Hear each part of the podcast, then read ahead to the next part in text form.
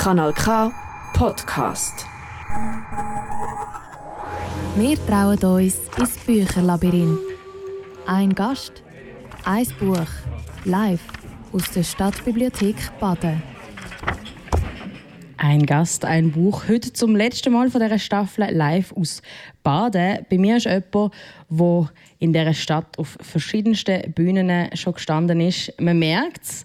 Die Stadtbibliothek ist rappelvoll. Der Walter Küng hat aber auch im ganzen deutschsprachigen Raum Produktionen gemacht. Die Filme, in denen er schon mitgespielt hat, sind von niemand geringerem als unter anderem der erfolgreichste Schweizer Regisseur und Regisseurinnen Stefan Haupt, Sabine Boss oder Michael Steiner, um nur einige zu nennen.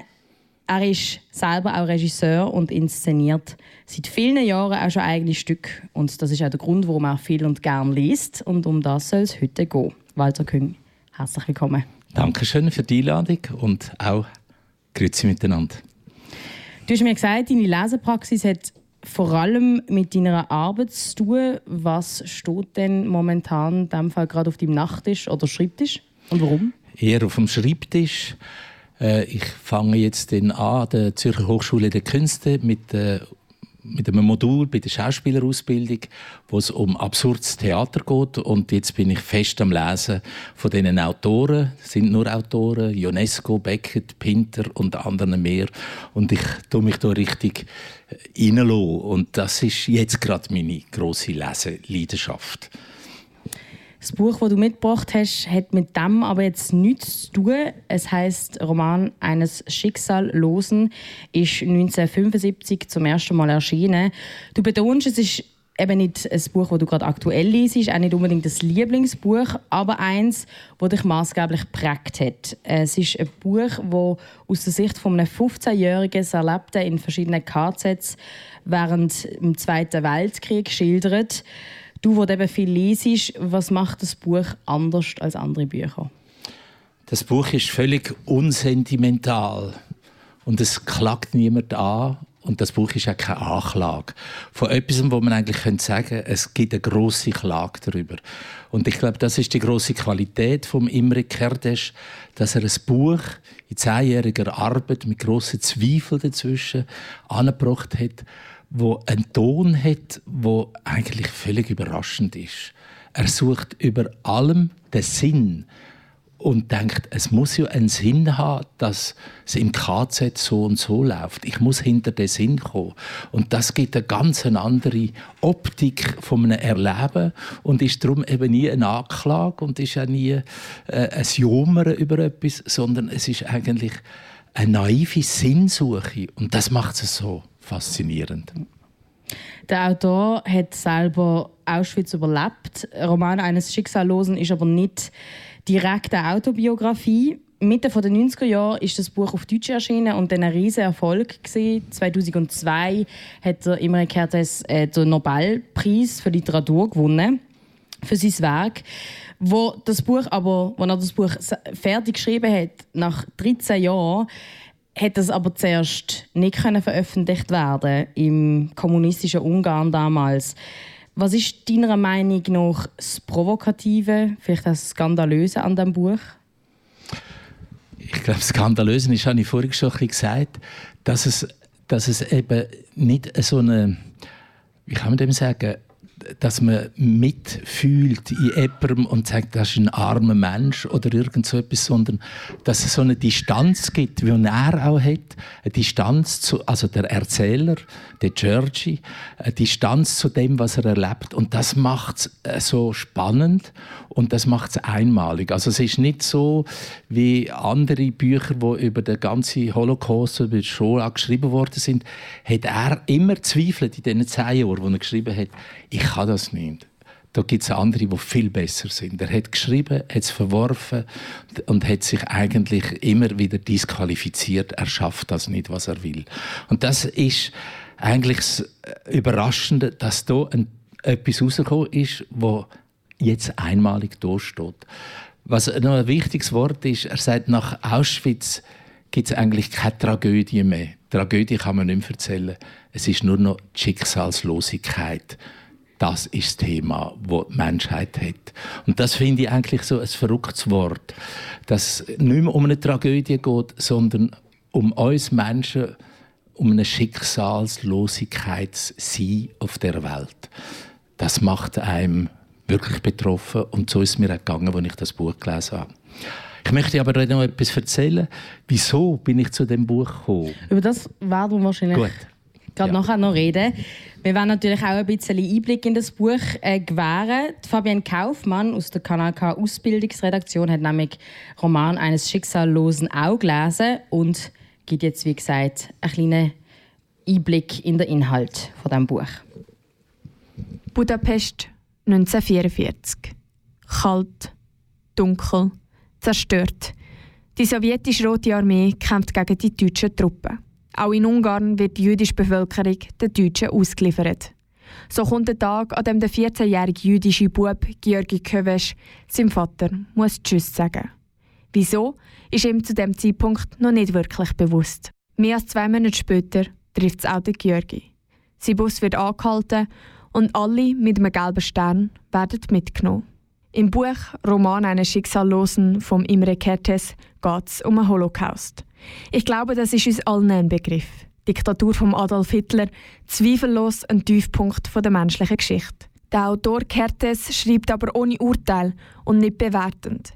Er lässt einem die Welt im Konzentrationslager registrieren, beobachten und miterleben durch die Augen von einem 14-jährigen Bub. Und genau das macht es meiner Meinung nach aus. Die naive, gutgläubige Art vom Ich-Erzähler Georgi gibt den LeserInnen einen ganz anderen Blickwinkel auf die schreckliche Zeit.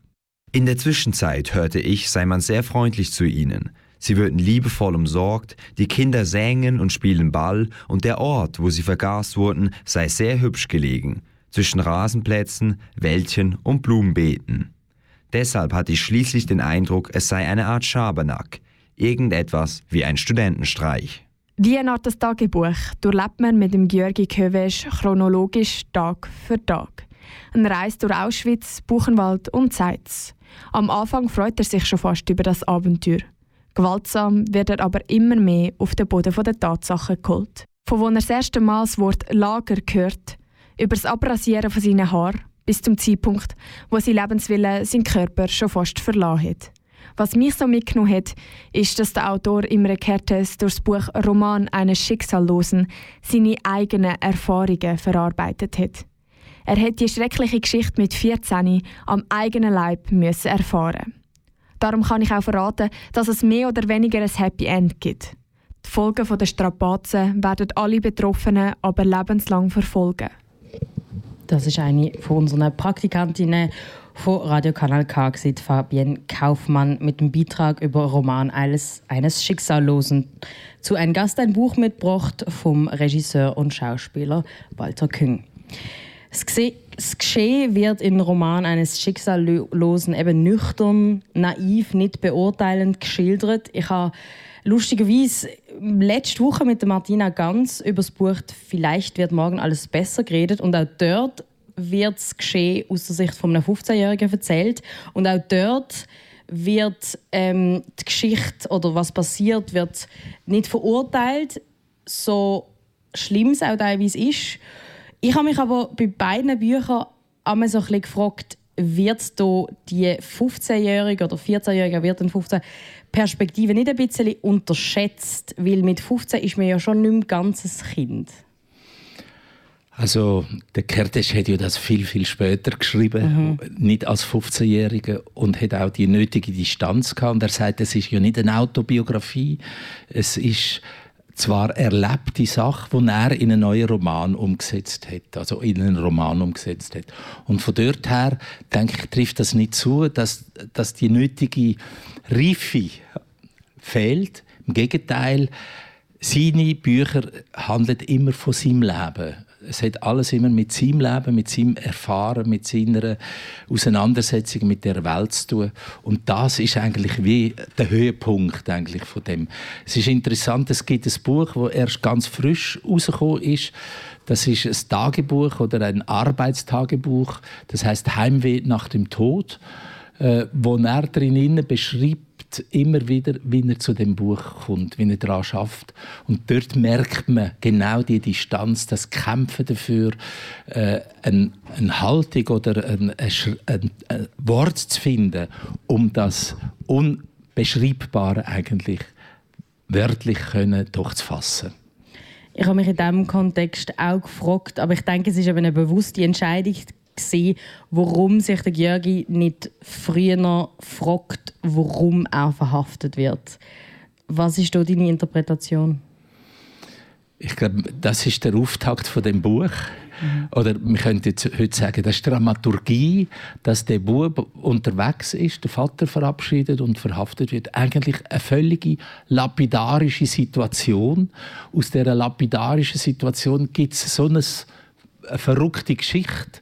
Und ich glaube, das hat auch sehr ist, hat auch wieder etwas mit dem zu tun. Es ist lapidar eigentlich. Mhm. So blödsinnig, dass das tönt, aber es ist alles lapidar und durch das wird die Fallhöhe von der Wahrnehmung viel größer. Trotz dem Lapidaren, wo du eben sagst, ich habe noch nie bei einem Buch so fest brüllt. Ich habe etwa eine Stunde gebraucht, um die letzten fünf bis zehn Seiten zu lesen, weil meine Brille angeschlagen war und ich nicht mehr daraus gesehen habe. Und ich habe aber wie nicht gewusst, wie mir geschieht, weil das wirklich, ich habe irgendwann einfach gefühlt, wie meine Tränen ablaufen. Du jetzt als eben Profi von der Dramaturgie, was passiert da? Warum ist man so ergriffen, obwohl eben nicht überdramatisiert wird und eben gerade am Schluss erst? Ich glaube, es hat genau mit dem zu tun, dass er eigentlich einen Ton äh, wählt, wo einem selber zum Erstaunen bringt. Wie kann das sein? Mhm. Wie kann das sein? Also, dass er so eine Distanz hat oder so eine Naivität in der Beschreibung. Er beschreibt auch die Deutschen als, das sind korrekte Menschen, die sind pünktlich, die sind pflegt und bei denen kann es einem ja nur gut gehen. Also, wenn man das hört, das sind seine Lager äh, Despoten gewesen. Er beschreibt die so und wir wissen genau, was das Gegenteil eigentlich wahr ist. Und die Distanz, das macht das Erschrecken aus bei dem Buch. Mhm. Für mich. Es ist wie eine Zusammenarbeit mit dem Leser, weil wir wissen ja, was passieren wird. Mhm. Wir wissen, für was das alles steht und der Protagonist aber nicht. Und ich glaube, eben das. Mhm. Ist das das, was du eben auch mit Fallhöhe ja. beschreibst? Weil für die, die nicht vom Fach sind, was genau heißt Fallhöhe mhm. in diesem Kontext? Ja, also die Fallhöhe ist, wir erleben eigentlich eine Geschichte, wo, ja, wie der Herr Kertes das beschreibt. Und wir nehmen das eins zu eins. Und gleich haben wir ein eigenes Gefühl oder eine Meinung dazu. Und das ist wirklich noch jemand anders. Und die Distanz zwischen Lesen, Text und meinem eigenen Empfinden, dem sage ich, ist die Fallhöhe. Und das Erschrecken von dieser Fallhöhe, oder je höher die Fallhöhe ist, umso erschreckender wird es. Was passiert jetzt auch mit mir? Wieso schaut ihr das so an und ich so? Das macht äh, auch eine Spannung aus, wenn man ein Buch liest oder wenn man einen Film oder im Theater genau in der gleichen Richtung so schafft. Hast du während dem Lesen auch Zeiten gehabt, wo du mit dir selber irgendwie gerungen hast? Ja, ja. Kannst du dich noch erinnern, bei welchen Nein, das kann ich nicht mehr. Es ist doch schon fast 20 Jahre her, okay. als ich das Buch gelesen habe. Es hat mich jetzt eher, ich habe jetzt wieder ein bisschen so durchgeblättert, also gerade der ganze Anfang finde ich so etwas Verrücktes. Eben die Alltäglichkeit. Er geht in die Schule, der Vater geht arbeiten und er wird verhaftet. Ich weiß nicht wieso dass eine Geschichte so anfängt. So kann man eine Geschichte anfangen. Und was daraus entsteht, das finde ich unglaublich toll. Mhm. Gerade der Anfang finde ich auch faszinierend, weil in der Spruch von dem jungen Bub eigentlich auch sehr, sehr tiefgründig erzählt wird über den Grund, warum man die Juden und Jüdinnen dämonisiert hat. Also mit so einem Beispiel von, ähm, ja, man könnte es jetzt auch einfach umgekehrt mhm. sehen und dann wären wir irgendwie in dieser Position und so. Und dann fährt irgendwie, glaube seine Schwester oder so dann auch von brüllen. Und er bleibt aber eben immer in so dieser recht trockenen Haltung. Ja, fast cool ne, ja. in der Situation. Weil er aber eben mit dieser coolen, nüchternen Spruch, auch einfachen Spruch, ganz, ganz komplexe Sachen beschreibt, das habe ich gerade am Anfang extrem beeindruckend. Also das gibt einem gerade mal wirklich den Schub, um Ja. das Buch zu lesen. Man kann den fast nicht mehr loslassen, auch wenn es, wie kann man sagen, nicht ein angenehmes Buch ist zum Lesen. Äh, aber es ist eben, man will es wissen, was passiert jetzt hier. Obwohl man eigentlich auch weiß, was passiert. Ja, und doch will man eben von seiner Sicht her, will er eine ganz andere Haltung entwickeln, wenn er das anschaut. Auch, ähm, also es gibt ja noch eine andere Lapidarität. Er, man meint, er sei tot und wird auf einen, so einen Leichenberg aufgeschüttet und dann entdeckt einer, dass da noch einer lebt. Das ist der Görgi. Und dann zieht er raus und das erste Mal kann er nachher in einem Bett übernachten, noch im KZ. Und auch das wieder, wie er eigentlich so eine Todeserfahrung schon auf der, ich sage jetzt auf dem Haufen von den toten Menschen ist, wird er rausgezogen und kommt und das findet er auch wieder toll, dass ein Mensch so nachsichtig ist mit ihm und ihm ein Bett offeriert.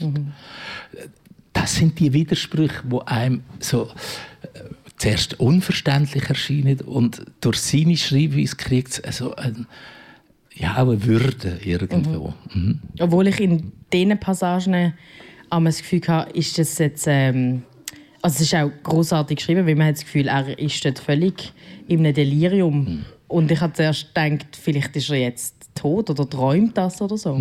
Es ist auch ein Delirium. Also er sagt, also, oder er beschreibt es so, es könnte jetzt sein, ich kann loslassen.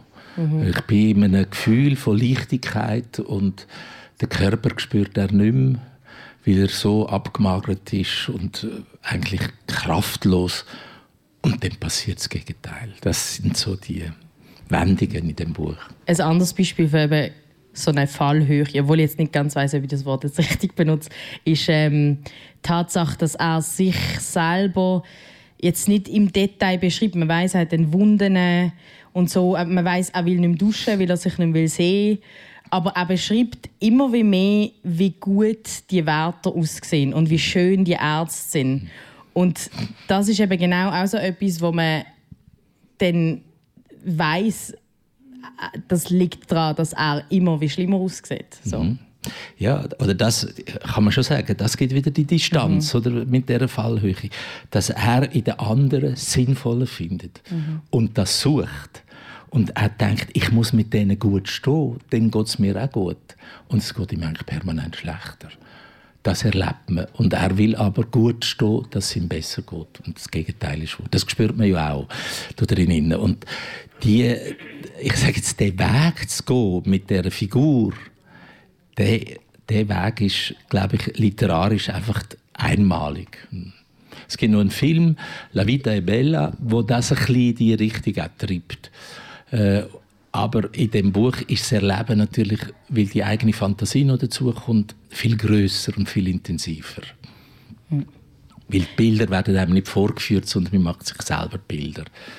Ich denke, dass man auch dort ein bisschen versteht, warum das so skandalös war, kurz nach dem Zweiten Weltkrieg. Also ein Auschwitz-Überlebender, der beschreibt, wie schön seine Werte sind, das ist natürlich im ersten Moment schon wahnsinnig befremdlich. Ja, das ist nicht gegangen. schockierend, Ja, ja. das ist nicht gegangen. Du sagst aber eben, es hat durch das auch etwas Versöhnliches. Kannst du da auch noch ein bisschen erläutern, was du damit meinst? Ja, ich glaube grundsätzlich, dass der Imre Kertész einen Glauben an Mensch hat. Als Gute im Mensch. Jetzt in jeglicher Hinsicht. Und das hat etwas Versöhnliches. Dass er eben nicht anklagt und sagt, da sind die Bösen und da sind die Guten. Sondern eigentlich alles ist immer auch vorhanden. Und ich glaube, das ist sicher eine Erkenntnis, wo auch mal tröstet in dem Buch, wo eine, eine Haltung einem zeigt, wie wir mit unseren alltäglichen, im Kleinen wie im Grossen, können umgehen mit diesen Fragestellungen, wo wir konfrontiert sind damit. Das Buch steht ja auch für deine langjährige Auseinandersetzung mit der jüdischen Kultur. Wegen dem kannst du auch Musik, ähm, kennst du auch Musik, die zum Buch passen oder wo thematisch zum Buch passen? Darum möchte ich jetzt unbedingt eben auch ein bisschen musikalisch äh, in die Welt eintauchen. Du hast mir ein Stück genannt von Max Bruch, Kol nie drei. Kannst du noch ein bisschen mehr über das erzählen? Es ist eigentlich ein jüdisches Gebet, Ja. aber jetzt ist ein Cello-Stück. Ja.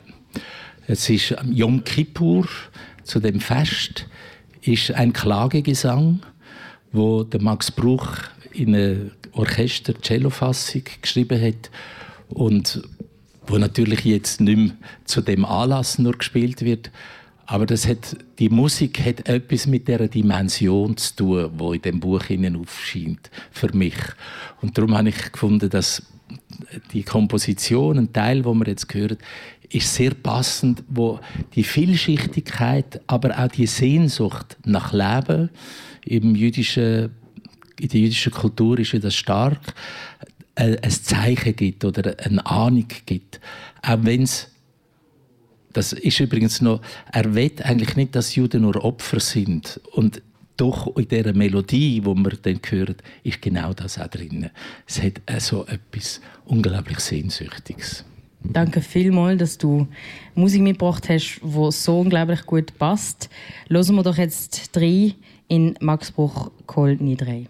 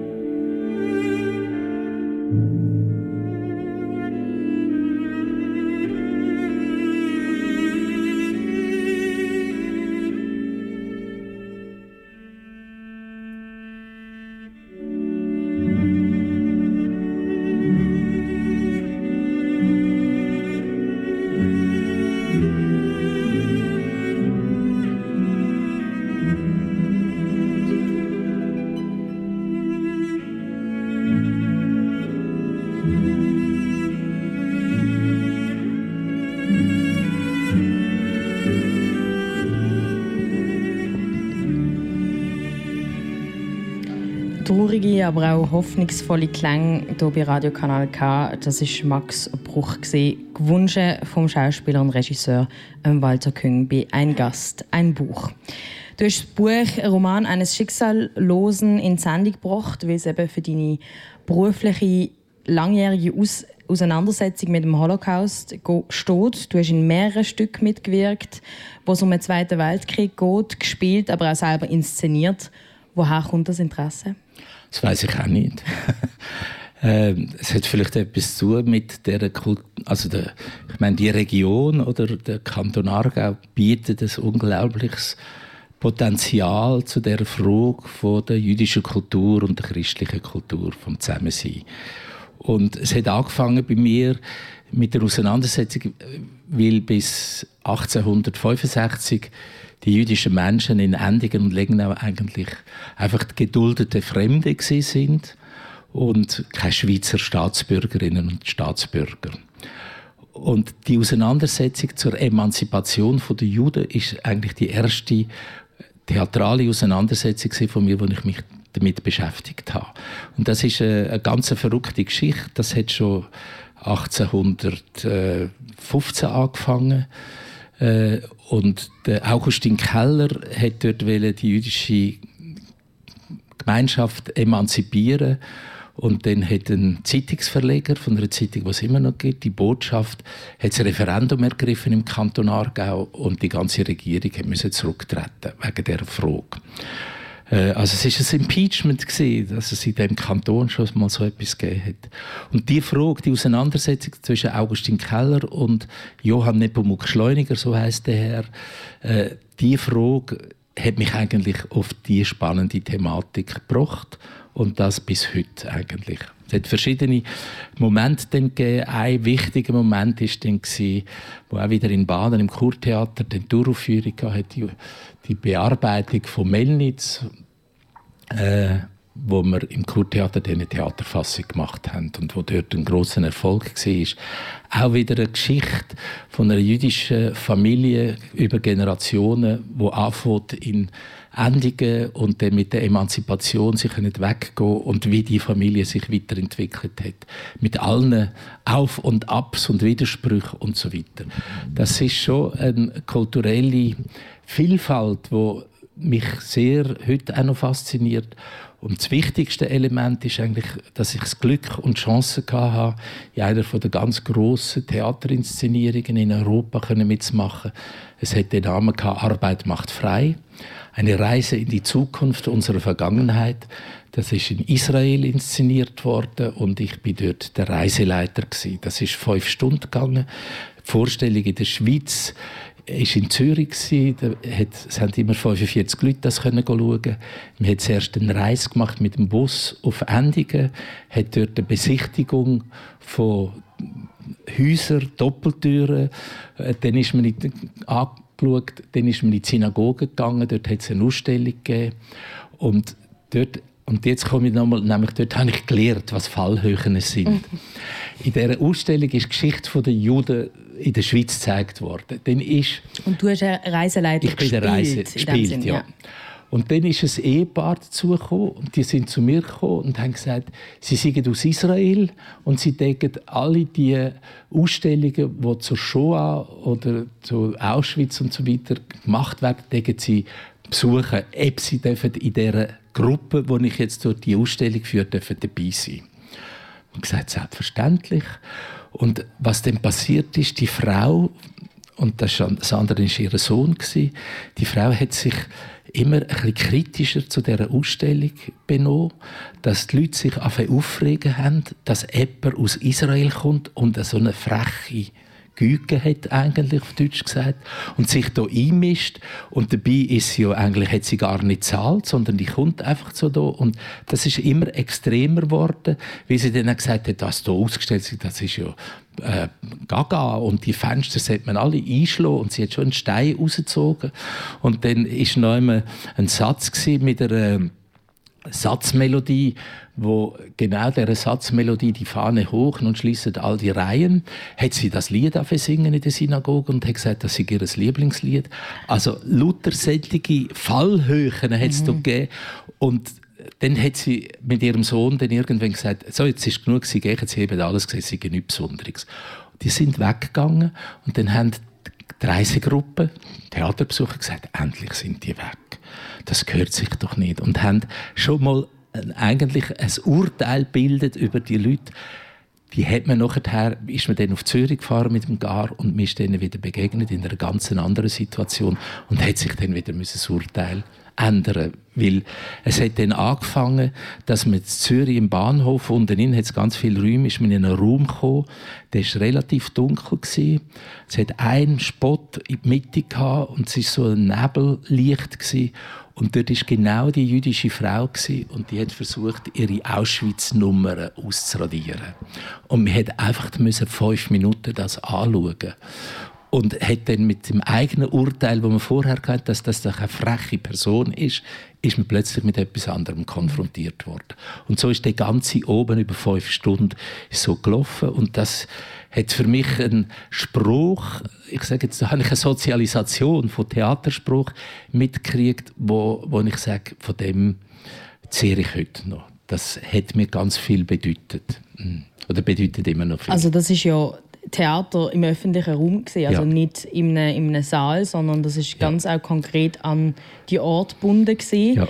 Wie ist es denn möglich gewesen, das auf Israel zu transportieren? Das ist von Israel gekommen, mhm. aus Akko. Das Theater heißt Akko Theater Center. Die haben das dort zuerst gemacht und nachher ist es sind die auf eine Europatournee gegangen. Zwei Jahre. Ich war immer wieder mal dabei gewesen. Das ist von Wien auf Hamburg, mhm. auf Amsterdam und so weiter. Auf Berlin ist das gegangen. Und wir hätten immer an diesen Ort spezifisch das müssen einrichten, mhm. äh, um das können zu zeigen. Äh, ja, es gibt noch ganz viel zu erzählen über das. Wie war es denn, gewesen, das hier in der Schweiz spielen und in Israel? Also in der Schweiz ist es natürlich verrückt gewesen, weil das sind ja, es hat mal einen Moment gegeben, wo man Gespräche gesucht hat mit den Zuschauerinnen und mhm. Zuschauern und sie gefragt hat, wieso sind sie da? Was verbindet sie mit dem Thema? Und da hat man Themen mitgekriegt von Leuten, die erzählt haben, was sie im Zweiten Weltkrieg gemacht haben und jetzt erst mal von dem erzählen oder was sie nicht gemacht haben. Und das ist schon ganz eindrücklich gewesen. Das ist in Israel nicht so. Mhm. Da, da gibt's die, wir haben ja immer gemeint, wir haben ja gut tun. Natürlich ist dann ein bisschen rausgekommen, wir haben nicht nur gut tun, wir haben Grenzen dazu gemacht. Aber da hat es dann Leute gegeben, die gesagt haben, sie haben eben jüdische Flüchtlinge über Grenzen geschmuggelt und sie bei ihnen versteckt, im Keller unten und so weiter. Und das sind dann schon eindrückliche Geschichten gewesen. Mhm. Kommen wir jetzt wieder mehr zum Buch. Du hast eben am Anfang von der Sendung gesagt, wenn du beschäftigst dich intensiv mit den Themen, mit denen du schaffst und eben auch mit dem Zweiten Weltkrieg. Du hast das Projekt gemacht, bei dem du wahnsinnig viel gelernt hast. Was hast du aus diesem Buch Neues gelernt damals? Die Haltung von der Naivität als Qualität, etwas so anzuschauen. Mhm. Und nicht jetzt intellektuell das schon äh, zu verarbeiten zu haben, sondern einfach banale Fragen stellen, wie ein Kind stellt. Wieso ist das so? Wieso machen die das so? Äh, Könnte es auch anders sein? Wie muss ich mich verhalten, wenn das so ist? Das sind eigentlich Grundfragen, die wir im Erwachsenensein nicht mehr so uns stellen. Mhm. Sondern wir sagen, wir haben ja schon Antworten darauf. Und wenn ich offen bin für solche Fragen, gibt es ganz neue Einsichten. Und ich glaube, das ist für mich jetzt für Schaffen auch ein wichtiger Hinweis aus dem Buch. Kannst du beschreiben, wie dich das prägt hat, so ganz konkret in, der, in deiner Praxis im Theater?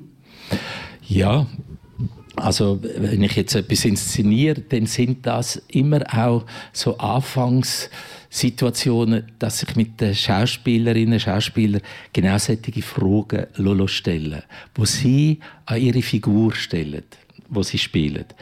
Äh, wieso ist die so? Wieso macht sie das? Und je einfacher die Fragen sind, umso größer ist das Resultat von Antworten. Und das ist ein bisschen ein, auch eine Technik, die Fragen so können stellen. Und da bin ich dann zum Teil ein bisschen unerbittlich dran, solche Fragen zu vertiefen und mit, mit, mit den äh, Beteiligten auch dem nachzugehen. Und das ist für mich eine große Chance, weil ich äh, darf unterrichten, junge Schauspieler, äh, angehende Schauspieler und Schauspieler, dort ist es natürlich noch viel prägender, mit denen in die Richtung etwas, ich sage jetzt, es ist eine Art Technik, aber es ist auch eine Haltung, äh, wie man ein Stück erarbeitet oder wie man ein Thema erarbeitet. Was hat das auch mit mir zu tun? Und es hat immer etwas mit mir zu tun. Und auf diese Antwort kommt man durch solche Fragen. Du hast auch gesagt, dass äh, das Thema von der Perspektive, also wir haben ja jetzt auch über das viel geredet, so wichtig ist in dem Buch und dich so prägt hat. Warum ist das Thema von der Perspektive im Theater so wichtig? Ja, äh, also der, ich kann das nochmal so sagen, wenn der Herr der Herr Kertes hat ein Angebot gehabt, in einer, wo das Buch dann berühmt war, er könnte doch eine Fortsetzungsgeschichte mit dem Buch schreiben, wo man in der Zeitung als Fortsetzungsgeschichte wird veröffentlichen. Und da hat er sich sehr gewehrt dagegen, weil er gesagt, dann wird es einfach so ein Unterhaltungsroman. Und ich denke, gerade das ist für mich so ein Aspekt, die Sicht auch für den Zuschauer dass, oder die Zuhörende oder Zuschauende, wo können sie eine eigene Welt entwickeln zu dem, was sie da vorne sehen. Wo wird ihnen das nicht vorweggenommen und wo wird es nicht in einem banalen Sinn nur unterhaltend, sondern es wird unterhaltend, in den eigenen Gedanken weiterzugehen. Und das ist auch eine Unterhaltung, nämlich von mhm. sich selber. Mhm. Es ist spannend, dass du das jetzt sagst, weil eine Figur, die mir extrem geblieben ist in dem Buch, ist die Figur vom Journalist am Schluss vom Buch. Das äh, kann man jetzt an dieser Stelle verraten. Der Georgi kommt frei und auf dem Weg nach Budapest begegnet er dann einem Journalist und der Journalist will sofort eine Artikelreihe machen über ihn und will das Ganze sofort in eine Geschichte packen. Und ich habe das Gefühl, mit dieser Figur betont der Autor eigentlich das, was er eben nicht macht nämlich aus dem Ganzen eine sensationalistische Story zu machen. Wenn du eben auch Stück inszenierst zu dem Thema, wie gehst du mit dieser Frage um? Ganz platt ausgedrückt müssen ja auch Leute eben unterhalten sein, in Anführungs- und Schlusszeichen, oder, oder, oder auch zu den Theaterstücken kommen. Aber wie, wie macht man denn den Balanceakt, dem Thema gerecht zu werden, nicht ins Sensationalistische zu gehen, das Lied nicht auszubieten auch. Mhm. Ich glaube, das ist ganz wichtig, dass man es nicht ausbietet und für sich dann, äh, wie kann man dem sagen, äh, eine Geschichte entwickelt und sich das wichtig nimmt, sich so. aneignet. Mhm. Sondern ich glaube, Distanz du hast das Wort vorhin so ein verwendet, also die Perspektive vom Zuschauenden ist für mich ganz wichtig, dass die auch aus einer Distanz kann sein kann. Also es könnte immer auch ein Glas dazwischen sein, wo man durch eine Scheibe das anschaut und das muss verfolgen und dranbleibt, weil es eben spannend ist, was passiert. Ich glaube, dann trifft man im Zuschauenden, der Zuschauerin, dem Zuschauer, einen Nerv, wo er kann sagen das interessiert mich, da will ich weitergehen. Das klingt nicht immer. Das ist ein schwieriger Akt. Und das ist in der heutigen, ich sage jetzt, das Theater ist ja auch in der Branche Unterhaltungsindustrie, äh, ist das zum Teil schon, äh, wie kann man dem sagen, je einfacher, desto besser. Je schneller, umso schöner. Und je kürzer, umso viel besehener und so weiter. Und wenn etwas in die Tiefe geht, braucht es halt wie das da, das ist Lesearbeit und nicht nur Lesevergnügen. Mhm. Es hat auch etwas mit Schaffen zu tun, im guten Sinn Schaffen. Mhm. Wir reden jetzt hier über ein Buch. Du bist selber Theaterschaffende. Was würdest du sagen, jetzt gerade in Bezug auf das Thema, kann ein Theaterstück, was zum Beispiel ein Dokumentarfilm über den Zweiten Weltkrieg oder ein Buch nicht kann? Was ein Theaterstück besser mhm. kann? es ist erstens, ich glaube, ich kann es gar nicht vergleichen. Ich kann es jetzt nur mit der Produktion Arbeit macht frei. Das hat so viel Erlebnis kalt drin, direkt, wo man könnte beschreiben, aber wenn man es erlebt, wenn man im Bus hockt in Zürich und man wartet einfach und es passiert nichts, die Zeit auszuhalten und denken, was passiert denn da eigentlich? Und es ist einfach nichts. Und dann kommt der Reiseleiter und sagt, damit wir wissen, zu welcher Gruppe sie gehören, kriegen sie ein Zeichen. Nicht mehr. Nur eine solche Aussage. Das hat so viel bedeutet. Und das kann das Buch direkt nicht mhm. ganz so. Das Buch hat andere Möglichkeiten, aber da ist man, da hat es Leute gegeben, die gesagt nein, ich nicht. Mhm. Äh, bitte lassen Sie das und so, wo Angst gekriegt haben. Ja. Und die Erfahrung tut das Buch eigentlich so konkret nicht ermöglichen. Danke vielmals für die unglaublich spannenden äh, Schilderungen von dieser Theaterproduktion. Ich habe es wahnsinnig gern gesehen. Auch das zweite Musikstück, das du gewählt hast, passt thematisch in die heutige Sendung. Machen wir doch noch kurz eine kleine äh, Musikpause. Du hast dir ähm, ein Stück Graceland von Paul Simon gewünscht, weil auch er jüdische Wurzeln hat. Und aus Ungarn ist. Und das und Stück Ungarn. eigentlich in Südafrika mit südafrikanischen Musikern komponiert hat. Und Duno hat damals noch, äh, wie kann man dem sagen, ist Boykott gehabt. Man darf nicht mit südafrikanischen Musikern zusammenarbeiten. Darum ist das auch verboten worden zuerst. Und das hat sehr auch mit dem etwas zu tun. Perfekt. Paul Simon, Graceland.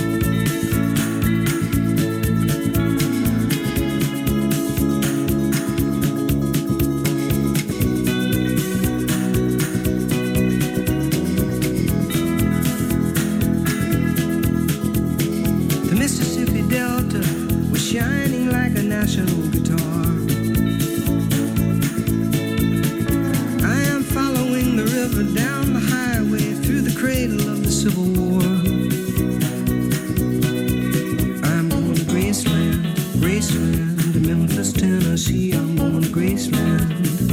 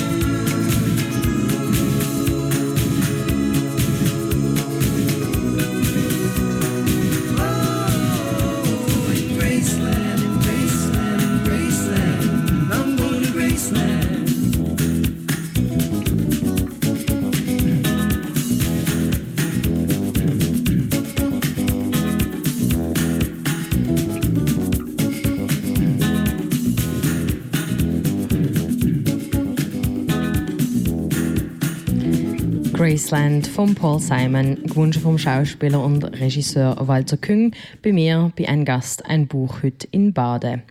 Wir reden heute über das Buch Roman eines Schicksallosen, in dem der Holocaust aus der Perspektive von einem 15-jährigen Bub geschildert wird. Ähm, du hast eben mehrere Projekte gemacht, wo es eben auch um, ähm, um, um, um jetzt merke ich gerade, die Frage hast du eigentlich schon beantwortet, nämlich warum Baden so wichtig ist. Ja. Gut, also springen wir die Frage, was mich natürlich sehr interessiert, auch wenn das etwas ist, was ja oft passiert. Du bist vom Schauspieler zum Regisseur geworden. Du spielst aber auch immer noch selber, Ja. das muss man natürlich äh, betonen. Wo, woher ist das ähm, Interesse bei dir gekommen, oder der Wunsch, selber Geschichten zu erzählen, selber Stücke zu inszenieren, aber das Schauspiel auch nicht zu verlieren wegen dem? Also, ähm, ich kann mich erinnern, ich, ha, ich bin Zwettiger im Lehrerseminar, gewesen, wo es das noch gegeben hat. Und dann hat die Schule, ist, glaube 125 Jahre gewesen. Ich bin dort 18 gewesen, und dann haben die Schülerinnen und Schüler für das Jubiläum ein Projekt können eingeben etwas zu machen für ein Fest. Und dort habe ich eingegeben, ich würde gerne vom Edward Albee ein Stück inszenieren, auf Englisch und hat das machen. Es war wirklich noch verrückt. Gewesen. The Sandbox hat das Stück geheißen. Es ist eine Vorstudie, wer hat Angst vor Virginia Woolf. Und das haben wir in einem Keller unten gemacht, einfach auf Englisch. Der Englischlehrer hat geholfen und das ist wirklich erfolgreich geworden. Und das hat mir auch Spaß gemacht und ganz bewegend war, dass der Herr Albi zur Premiere gekommen ist und mich umarmt hat und das gefunden hat, sei toll und so. Ich bin natürlich ein 18-jähriger Schnösel gsi, der gar nicht gewusst hat, was das jetzt bedeutet. Das hat mir etwas bedeutet. Also ich habe nachher wieder duschen und die Hände gewaschen. Okay, das ist spannend zu wissen. Also du hast Und zuerst... so bin ich dran Ja. gekommen, ja. Also eigentlich ist, hast du zuerst inszeniert. Nein, Und dann, es ist noch eine andere Geschichte. Ich bin in Möhlin aufgewachsen, also Mhm. im Fricktal, und dort hat es ein Lehrertheater, das gibt es heute noch. Und dort habe ich schon als Betzler mitspielen mit den Lehrern. Und das hat mich wie schon noch... du? gewesen? 14. Und es war ein Stück vom Johann, Johann Nepomuk Nestroy, einen Jux will er sich machen. Ich hatte dort so eine kleine Rolle. Gehabt. Das, ich habe noch Fotos davon, wie ich dort aussehe. Das ist verrückt, ja. Wenn ich das anschaue. Und äh, es ist so beides gewesen, aber ich habe dann gewusst, eigentlich Schauspieler ist schon noch ein toller Beruf. Ja. Oder nicht ein Beruf, sondern eine tolle Beschäftigung. Also schön zu sehen, dass das bei dir eigentlich immer so ein bisschen parallel war und nicht der Schauspieler, der zuerst als Schauspieler schafft und dann findet, ich will jetzt so selber und so. Du hast eine wunderschöne, beeindruckend gestaltete Webseite. Ich kann die jedem empfehlen, der im kreativen Bereich schafft, so als Inspiration. Unter der Rubrik Meilensteine sind gerade mehrere Projekte, die du hier in Baden gemacht hast. Du hast deine Schauspielausbildung, wenn ich das äh, richtig habe, in Wien gemacht, am Max-Reinhardt-Seminar. In Zürich. In Und in Zürich, bei der Ellen Wiedmann. Ja, Und in, okay. ja. Und du hast eben auch in Österreich, äh, in Deutschland gespielt, sogar, wie wir schon darüber geredet haben, in Israel. Warum sind dir die Projekte hier so wichtig? Hat das mit dem Thema vom Zweiten Weltkrieg zu tun? Warum verschloss sie immer wieder auf Baden?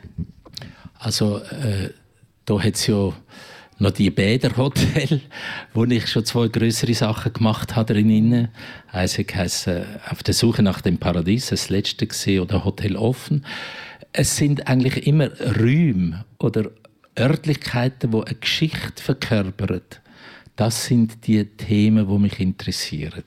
Was ist da innen einmal und wie könnte man das heute noch mal erzählen? Das ist der Anreiz. Das, so ein Ort muss nicht unbedingt im Baden sein, der kann auch noch jemand anders sein.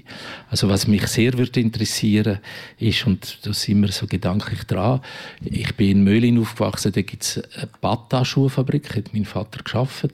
Das ist eine ganze Kolonie mit Fabrikgebäuden, wo sehr äh, wie kann man es gestaltet ist, mit Park und die Einfamilienhäuser. Und das ist ja auch eine Kulturgeschichte, was dort drinnen passiert ist. Und die Bata-Geschichte zu erzählen, wäre noch eine schöne Aufgabe. Und auch eine Rückkehr Ja, zu deinem ja, Heimatort. ja, ja. Das ist mega schön. Mhm. Jemand, der mit dir bei so einem Projekt hier in der Region geschafft hat, ist der Markus Müller. Und was da so über Zusammenarbeit mit dir sagt, das weiss die Praktikantin Fabienne Kaufmann. Der Markus Müller, Geschäftsführer vom 21st Century Orchestra und der Stiftung für Schweizer Volksmusik und Volkskultur, hat eine Absage für eine ausgeschriebene Stelle bekommen.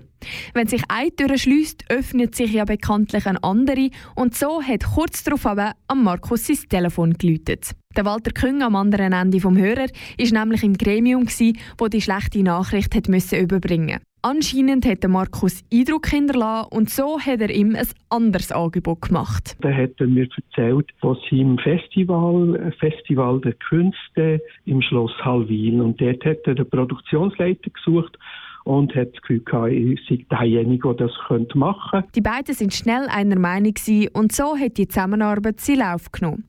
Schon gleich ist am Markus das fokussierte Arbeiten von Walter aufgefallen. So ein Engagement habe ich selten erlebt und ich Hut ab äh, von jemandem, der, sich so für Kunst einsetzt. Kunst ist ein gutes Stichwort, denn das hat beim Walter oberste Priorität. Alles muss sich der Kunst unterordnen. Und das geht tatsächlich so weit, dass er das von allen anderen auch erwartet. Und da kann er manchmal schon ein bisschen ungeduldig werden. Doch alles kann man eben doch nicht kontrollieren. Wir hatten eine Premiere gehabt in Hallwil und das Wetter hat nicht so wollen, wie wir wollen.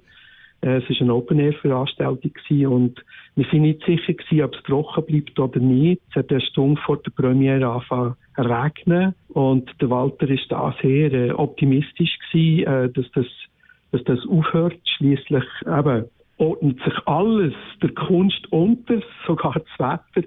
Äh, diesem Abend hat es leider nicht geklappt und äh, ich glaube, wir haben beide gelacht. Flutschnass haben sie müssen realisieren, dass Kunst gegen Schweizer Wetter leider doch nicht ankommt. Das ist Fabienne Kaufmann aus der Kanal K Ausbildungsredaktion. Sie hat Statements eingeholt zu meinem heutigen Gast bei ein Gast, ein Buch in Baden, dem Schauspieler und Regisseur Walter Küng. Alles muss sich der Kunst unterordnen. Bei dir sind ein bisschen harte Worte. Ja. Stimmt das? Ja, ich bin, glaube ich, manchmal streng. äh, ja, ich fordere etwas von den Leuten, also mit denen ich arbeite. Und kann dort manchmal ein bisschen ungeduldig sein oder ähm, schwierig sein, wie dann das auch formuliert wird. Wie, ist mir bewusst. Aber ich kann das auch noch abgrenzen. Es gibt das, aber es gibt auch noch etwas anderes, nämlich menschliche Freundschaften. Aber ich glaube, äh, Kunst ist wirklich, ich sage jetzt nicht leider, aber es braucht ganz viel Energie zu dem und die Energie muss gesetzt sein. Und dort äh, muss ich sagen, ordnet sich ganz vieles unter oder das meiste oder fast alles. Du verlangst von denen, mit denen du zusammen schaffst, nehme ich an, einfach die gleiche Leidenschaft, die gleiche, das gleiche Wollen. Ja, also ich erwarte es oder ich äh, schaffen mit denen, dass sie zu dieser Leidenschaft kommen. Mhm. Jetzt gerade mit den jungen Leuten an der ZHDK ist das beglückend. Die fahren voll mit und also das letzte Mal, ich habe äh, über äh, 2000 Jahre hin und wieder zurück äh, über das griechische Theater etwas gemacht. Ein griechischer Chor, die Perser. Und die Studenten haben gesagt, es ist so toll, könntest du nicht am Samstag mit uns noch arbeiten? Das ist eigentlich kein Tag, wo man noch im Studium arbeitet. Ja, ich komme am Samstag arbeiten, wenn ihr wollt. Könntest du nicht auch noch am Sonntag mit uns arbeiten? Ja, ich bin auch am Sonntag gegangen. Und wenn die das schon wollen, dann habe ich gefunden, aha, die ist, sind voll dabei, ich bin auch voll dabei. Das ist es. Und das sagen die heute noch, wenn ich sie sehe, das ist großartig gewesen. Das ist ein, ich sage jetzt mal, ein Erlebnis, wo gewisse Vorstellung gibt von dieser Tätigkeit in dieser Theaterwelt. drin.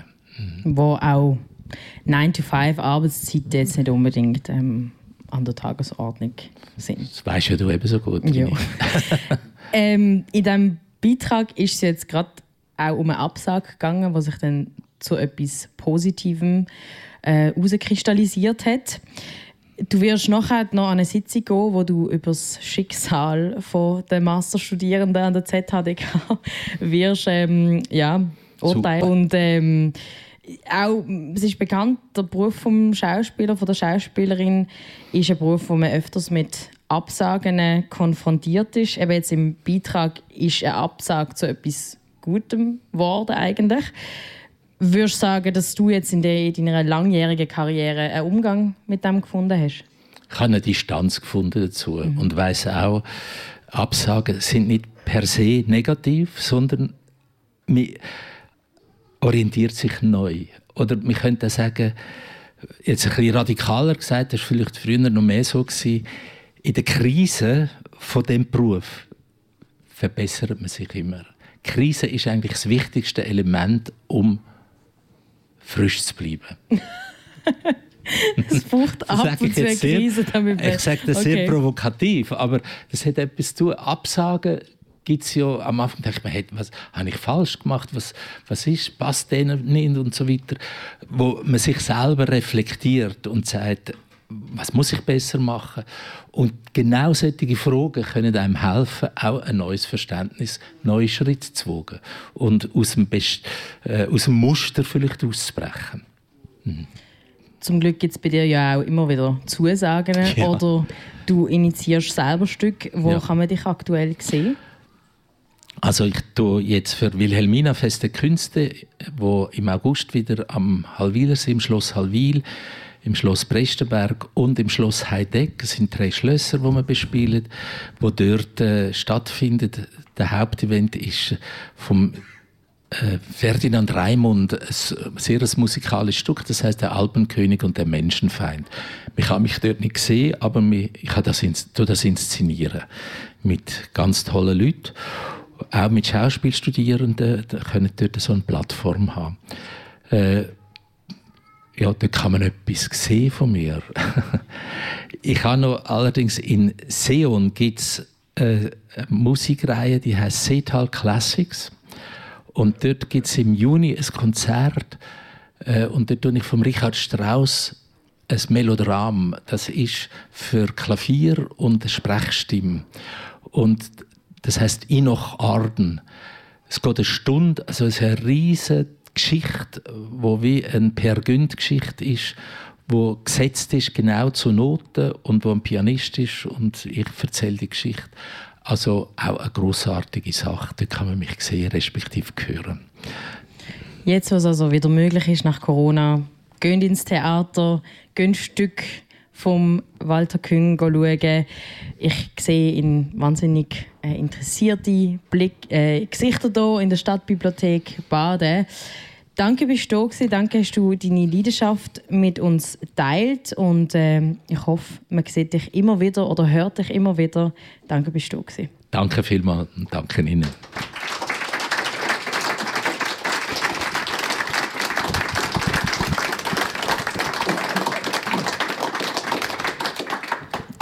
Das ist leider schon die letzte Folge «Ein Gast, ein Buch» aus Baden gewesen, aus von dieser Staffel. Am 5. März senden wir dann nochmal aus Aarau.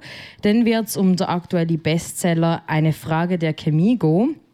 Darüber reden werde ich dann mit der Aarauer Stadträtin Susanne Marklein-Merz. Wir bedanken uns ganz herzlich für die großartige Unterstützung von der Stiftung Radio und Kultur Schweiz, SRKS. Ich bin Anne Meyer und wünsche allen einen erholsamen Sonntag mit hoffentlich wunderbarer Literatur.